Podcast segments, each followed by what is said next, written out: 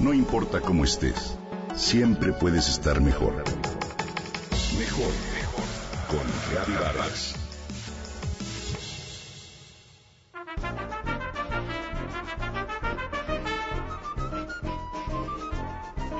¿Cuánto tiempo hace que no te comes una enorme rebanada de sandía? Esas rebanadas que parecen sonrisas coloradas, pletóricas de vida y de color. La sandía es una de las frutas más refrescantes que existen y también una de las más bellas. Es un verdadero regalo en los días de calor, pero también es una fuente importante de elementos benéficos para nuestra salud. ¿Sabías que la sandía es rica en vitaminas A, B y C? ¿O que contiene altas cantidades de licopeno asociado a la prevención del cáncer de próstata? También tiene potasio que ayuda a disminuir los calambres y los dolores musculares provocados por el ejercicio. Es diurética, es desintoxicante y recientemente se han confirmado sus propiedades vasodilatadoras gracias a que es fuente natural de un importante aminoácido llamado L-citrulina. Son muchas sus cualidades y sus sabores, sabemos, delicioso. Probar la sandía es descubrir lo que comen los ángeles, decía el escritor norteamericano Mark Twain que seguramente lo disfrutó en los cálidos veranos de su natal Missouri. La sandía se cultiva en todo el mundo y México es uno de los principales productores. Pero ¿sabes de dónde se origina? Comenzó a cultivarse en África hace miles de años y desde ahí pasó a otras regiones. Hay evidencias arqueológicas de consumo de sandía hace unos 5.000 años en el desierto de Libia, lo mismo que en el Egipto faraónico. Lo interesante es que según algunos investigadores, la sandía tuvo su origen en un fruto silvestre, similar pero de sabor amargo, y fueron necesarios muchos injertos y mezclas para conseguir su dulzura. ¿Te puedes imaginar qué fue lo que motivó tanta insistencia?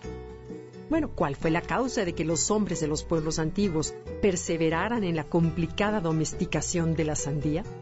La respuesta es muy sencilla, el agua. Esta fruta tiene en su composición un 93% de agua, lo que la convierte en una magnífica fuente de líquido en las regiones semidesérticas. Además, la sandía tiene una cualidad muy particular, se enfría al sol.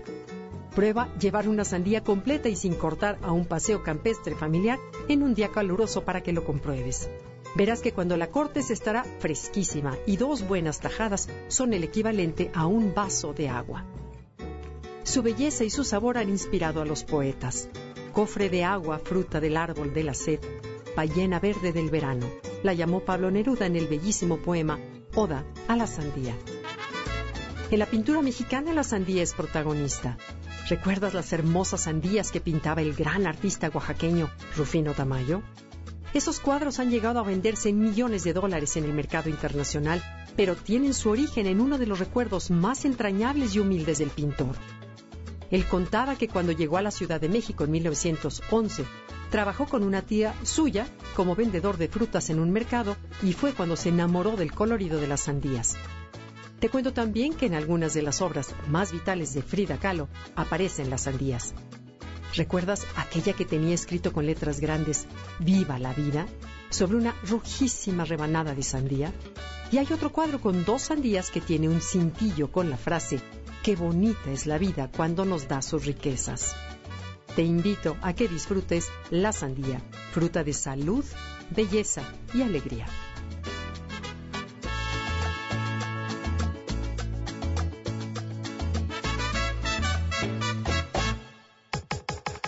Comenta y comparte a través de Twitter. Gaby-Vargas. No importa cómo estés, siempre puedes estar. Mejor, mejor.